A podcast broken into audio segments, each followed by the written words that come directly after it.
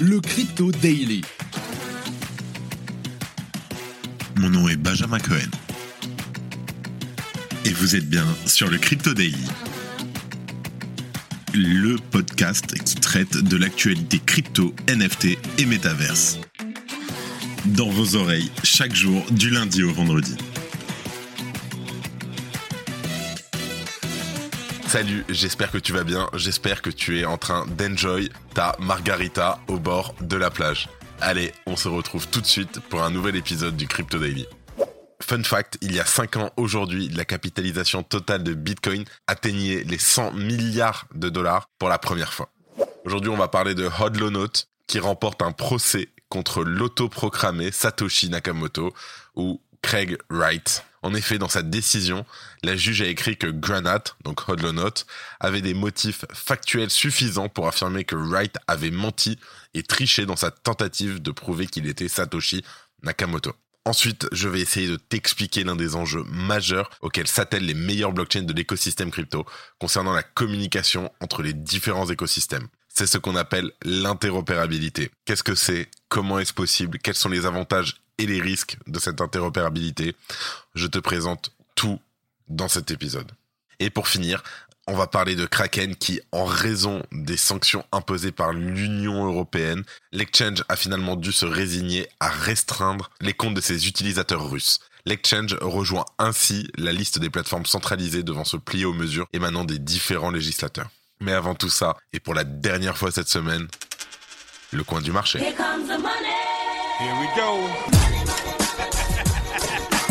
Alors nous enregistrons cet épisode, nous sommes le 21 octobre 2022 et il est 13h30. Avant ce petit week-end, malheureusement, nous avons une journée rouge. Le global market cap en légère baisse de 2% à 908 milliards de dollars. Un bitcoin en baisse de 1% à 19 000 dollars tout rond. Un Ether en baisse de 1,5%, donc qui superforme Bitcoin qui s'échange aux alentours des 1275 dollars. Le BNB, moins 2,10%, 266 dollars. Le XRP, moins 5% à 0,44. Le Cardano, moins 5%. Le Solana, moins 6%. Ah oui, ça commence à piquer là. Le Solana à 27,6 dollars, à moins 13% sur la semaine. Et le Dogecoin à moins 3%.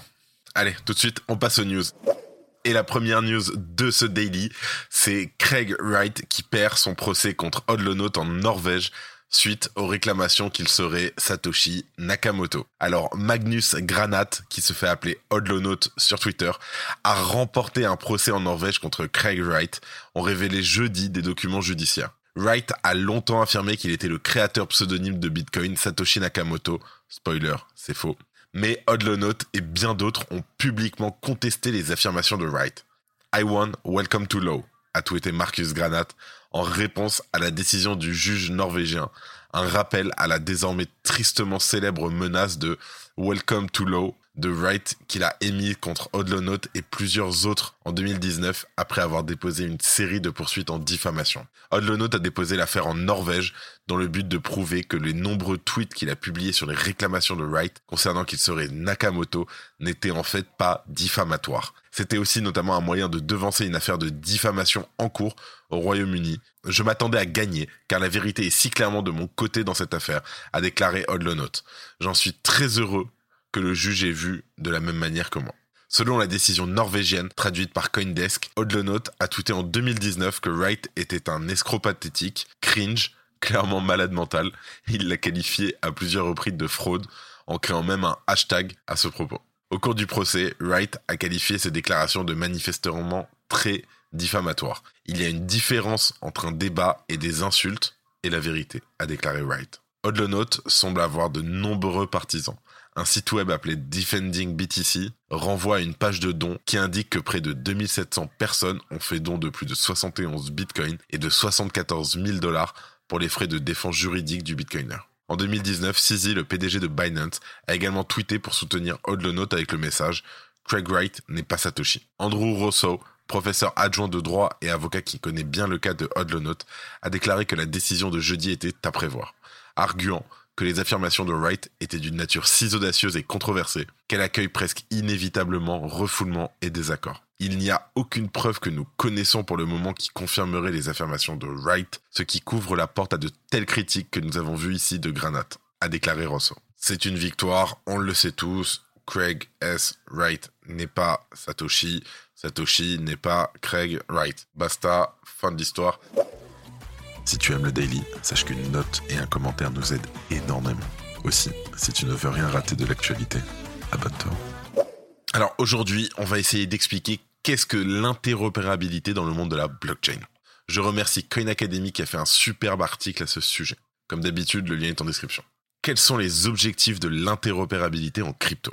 L'interopérabilité permet d'améliorer la technologie blockchain. Elle apporte un langage commun aux différents acteurs de l'écosystème crypto. Elle vise dans un premier temps à permettre une communication sans faille entre différentes blockchains. Dans un deuxième temps, cette interopérabilité permet des interactions entre les blockchains, c'est-à-dire qu'elles peuvent également échanger et se partager des données et de la valeur comme des crypto-monnaies ou des NFT. Et enfin, dans un troisième temps, elles peuvent augmenter les performances des blockchains principales. Chacune de ces nouvelles couches vient apporter une ou plusieurs améliorations aux couches précédentes. Qu'est-ce qu'une couche? Qu'est-ce qu'un layer? Je te renvoie sur l'épisode qui s'appelle Qu'est-ce qu'un layer?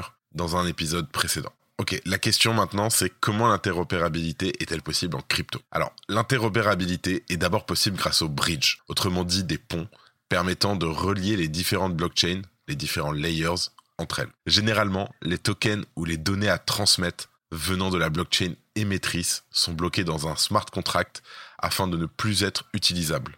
En échange, une copie exacte de ce smart contract est créée sur la blockchain destinataire choisie. En gros, ça veut dire que si jamais tu as un NFT sur Ether que tu veux mettre sur Solana, le NFT sur Ether va être bloqué sur un smart contract sur Ethereum. Alors tu as compris, ça veut dire que ton NFT ne quitte jamais réellement la blockchain Ether et tu as une copie identique qui est émise sur la blockchain Solana. Il existe différentes sortes de bridges, ceux reliant les layer 1 au layer 1, par exemple les bridges entre Ethereum et Bitcoin, ceux reliant les layer 1 au layer 2, par exemple les bridges entre Ethereum et Arbitrum, et les bridges reliant les layers 2 au layer 2. Par exemple, les bridges entre Arbitrum, qui est un layer 2, et Optimism, qui est aussi un layer 2. Tous ces bridges peuvent opérer soit en sens unique, soit en double sens. De nouveaux bridges font leur apparition comme les Layer 3. Ils visent à pouvoir permettre une interopérabilité totale entre tous les acteurs de la blockchain, même si celles-ci ne sont pas prévues pour. Et c'est notamment le cas de la fameuse solution Starknet en développement promettant de pouvoir relier tous les layers de cet écosystème entre eux sans aucune contrainte. On attend de voir. Le fonctionnement de ces bridges varie selon leurs caractéristiques et le problème qu'ils visent à résoudre. Les ponts peuvent être centralisés ou décentralisés, changeant également leur fonctionnement. Une autre solution a récemment vu le jour, permettant une interopérabilité entre les différentes blockchains. Il s'agit de l'Inter-Blockchain Communication, ou IBC. Ce système, contrairement au bridge, ne va pas bloquer la transaction sur la chain A pour la faire exister sur la chain B, il va se contenter d'envoyer via les smart contracts des messages dans un logage commun entre les deux blockchains afin de réaliser la transaction directement sur la chain B. Et ce système permet donc un échange d'informations tout en profitant de la sécurité du réseau initial sans risque de hack d'un bridge. Tu te rappelles, les bridges, c'est là où il y a le plus de vols de crypto, c'est les protocoles, les bridges qui se font hacker et c'est des millions de millions de dollars perdus. Alors, un des précurseurs de ce projet est l'écosystème Cosmos. Quels sont les avantages liés à l'interopérabilité? Il y a effectivement de nombreux avantages qui sont liés à l'interopérabilité, aussi bien pour les développeurs que pour les utilisateurs. Alors on va commencer par les avantages pour les développeurs.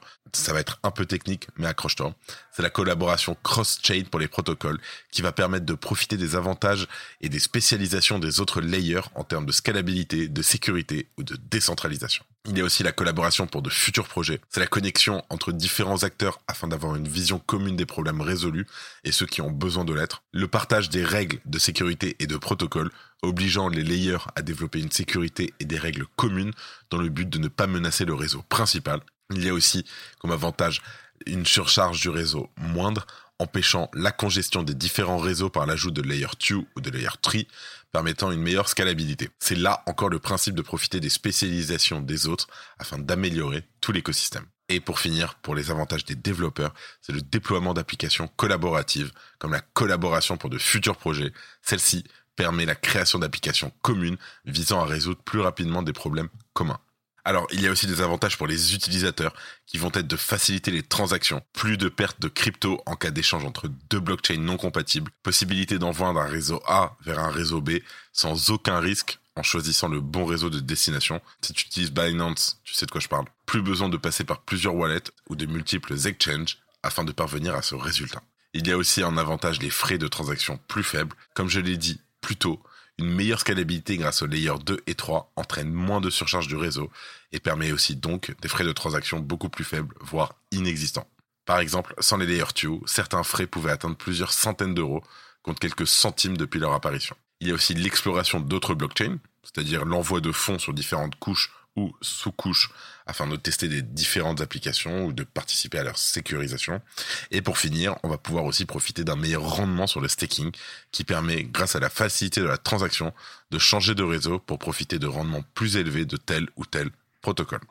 On a parlé des avantages et maintenant on va prendre une minute pour parler des risques parce que oui, spoiler, il y a des risques liés à l'interopérabilité. Le risque principal, et tu le sais, il repose sur les bridges liant les blockchains. En effet, la sécurité des bridges étant généralement plus faible que celle des blockchains principales, de nombreux hacks deviennent possibles. Et d'ailleurs, les plus grands hacks y sont liés, comme celui de Ronin Network l'an dernier, avec environ 635 millions de dollars subtilisés, ou encore celui de Nomad que nous avons couvert pour un montant d'environ 200 millions de dollars. Un autre risque est l'effet domino que peut créer certains protocoles permettant l'interopérabilité. En effet, si un protocole de crypto a des applications qui appuient leur sécurité sur des bridges ou tout autre protocole permettant l'interopérabilité, en cas d'attaque sur le protocole et ou sur la crypto-monnaie, le chaos peut se propager sur toutes les applications et les blockchains interconnectés. Et aussi, il faut s'assurer que la sécurité soit au rendez-vous sur le protocole de chaque crypto, mais également sur le bridge afin de ne pas créer d'effet Black Swan ou succession d'événements tragiques sur tout un écosystème. En conclusion, l'interopérabilité de la blockchain semble être un excellent moyen de pérenniser l'écosystème en profitant du meilleur de chacun des nouveaux éléments ajoutés. Elle fonctionne comme un gigantesque millefeuille où les layers s'additionnent pour former un ensemble commun. Cependant, veille à ne pas oublier que plus il y a de couches, plus la base peut se fragiliser, pouvant entraîner un risque pour la sécurité des données, des transactions et donc des fonds des utilisateurs. J'aime bien utiliser des articles un peu pédagogiques comme ça de temps en temps dans le daily. Si ça te plaît ou pas, n'hésite pas à nous envoyer un message sur Twitter ou sur LinkedIn afin de nous dire ce que tu en penses. Ça nous aide énormément. Et pour finir, on va parler de Kraken qui s'aligne sur les sanctions européennes et restreint les comptes de ses utilisateurs russes. Alors Kraken, l'un des exchanges les plus importants de crypto-monnaies, a finalement décidé de restreindre les comptes de ses utilisateurs russes. Effectivement, selon un mail envoyé à ses clients en date du 19 octobre, la plateforme a notifié ces derniers qu'ils pourraient désormais seulement utiliser leur compte pour retirer leurs fonds. Voici un extrait du mail en question. Je cite. En raison de la nouvelle législation européenne, nous devons prendre des mesures pour restreindre votre compte Kraken. Nous mettons à jour notre centre de support s'il y a des changements. Nous nous excusons pour la gêne occasionnée. Des mesures restrictives désormais obligatoires pour les exchanges centralisés, étant donné le récent durcissement des mesures à l'encontre des citoyens russes décidées par l'Union européenne au début du mois d'octobre. Au moment de cette annonce, la Commission n'avait alors pas précisé comment elle souhaitait bloquer l'accès aux crypto-monnaies pour les Russes, mais il semblerait que les premiers pas se fassent en concordance avec les exchanges centralisés. Selon un porte-parole de Kraken, la plateforme ne fait effectivement que se conformer à ces récentes mesures européennes visant à empêcher les Russes de contourner les sanctions financières qui leur sont imposées. Je cite. Kraken se conforme aux exigences légales et réglementaires dans toutes les juridictions dans lesquelles nous opérons. Depuis l'annonce de l'Union européenne, nous nous sommes efforcés d'apporter le changement nécessaire pour nous conformer au dernier train de sanctions contre la Russie. Jesse Powell s'était exprimé à contre-courant au mois de février dernier, expliquant qu'il ne résignerait pas à bloquer les comptes de ses utilisateurs russes dans le cadre du conflit opposant la Russie à l'Ukraine, à moins que des dispositions légales contraignantes soient entreprises, ce qui est aujourd'hui le cas. Je cite, Je comprends le bien fondé de cette demande, mais Malgré mon profond respect pour le peuple ukrainien, Kraken ne peut pas geler les comptes de ses clients russes sans obligation légale de le faire. Le Bitcoin est l'incarnation des valeurs libertaires qui favorisent fortement l'individualisme et les droits de l'homme. Notre mission chez Kraken est de sortir les individus du système financier traditionnel et de les faire entrer dans le monde de la crypto-monnaie où les lignes arbitraires sur les cartes n'ont plus d'importance, où ils n'ont pas à s'inquiéter d'être pris dans une vaste confiscation aveugle des richesses. Qu'est-ce que je l'adore ce Jesse Kraken rejoint ainsi les rangs des différents exchanges qui se sont récemment vus contraints de bloquer les comptes de leurs utilisateurs russes. Et pour finir, les actualités en bref. Alors que la série Amazon Les Anneaux de Pouvoir vient d'achever sa diffusion, super série d'ailleurs, Warner Bros. essaierait-il de capitaliser indirectement sur la nouvelle vague d'intérêt pour le Seigneur des Anneaux? En effet, le studio propose maintenant des NFT, des films éponymes, dès aujourd'hui, et annonce aussi un projet de Movieverse. Il en va de la fiscalité comme de la régulation. Chaque année apporte son lot de nouveautés et de changements dans la prise en compte des crypto-monnaies. D'un pays à l'autre, le Bitcoin, les stablecoins ou encore les NFT ne sont pas soumis aux mêmes obligations. De l'Allemagne aux États-Unis, chaque gouvernement appréhende à sa façon ce nouvel environnement financier. Et justement, au pays de l'oncle Sam, le fisc US vient d'apporter quelques précisions sur ses actifs dits numériques. Je te laisse te renseigner. C'est tout pour aujourd'hui. C'est tout aussi pour cette semaine. Pour info, cette semaine, nous avons battu plusieurs records. Comme d'habitude, merci à vous tous. Merci pour vos retours. Merci pour ceux qui m'aident au quotidien, notamment Simon et Oscar. Et bien entendu, merci à toi qui m'écoutes tous les jours. Et là-dessus, comme d'habitude, je te souhaite un super week-end. Et moi, je te dis à lundi. C'était Benjamin pour le Crypto Daily. Merci et à très vite.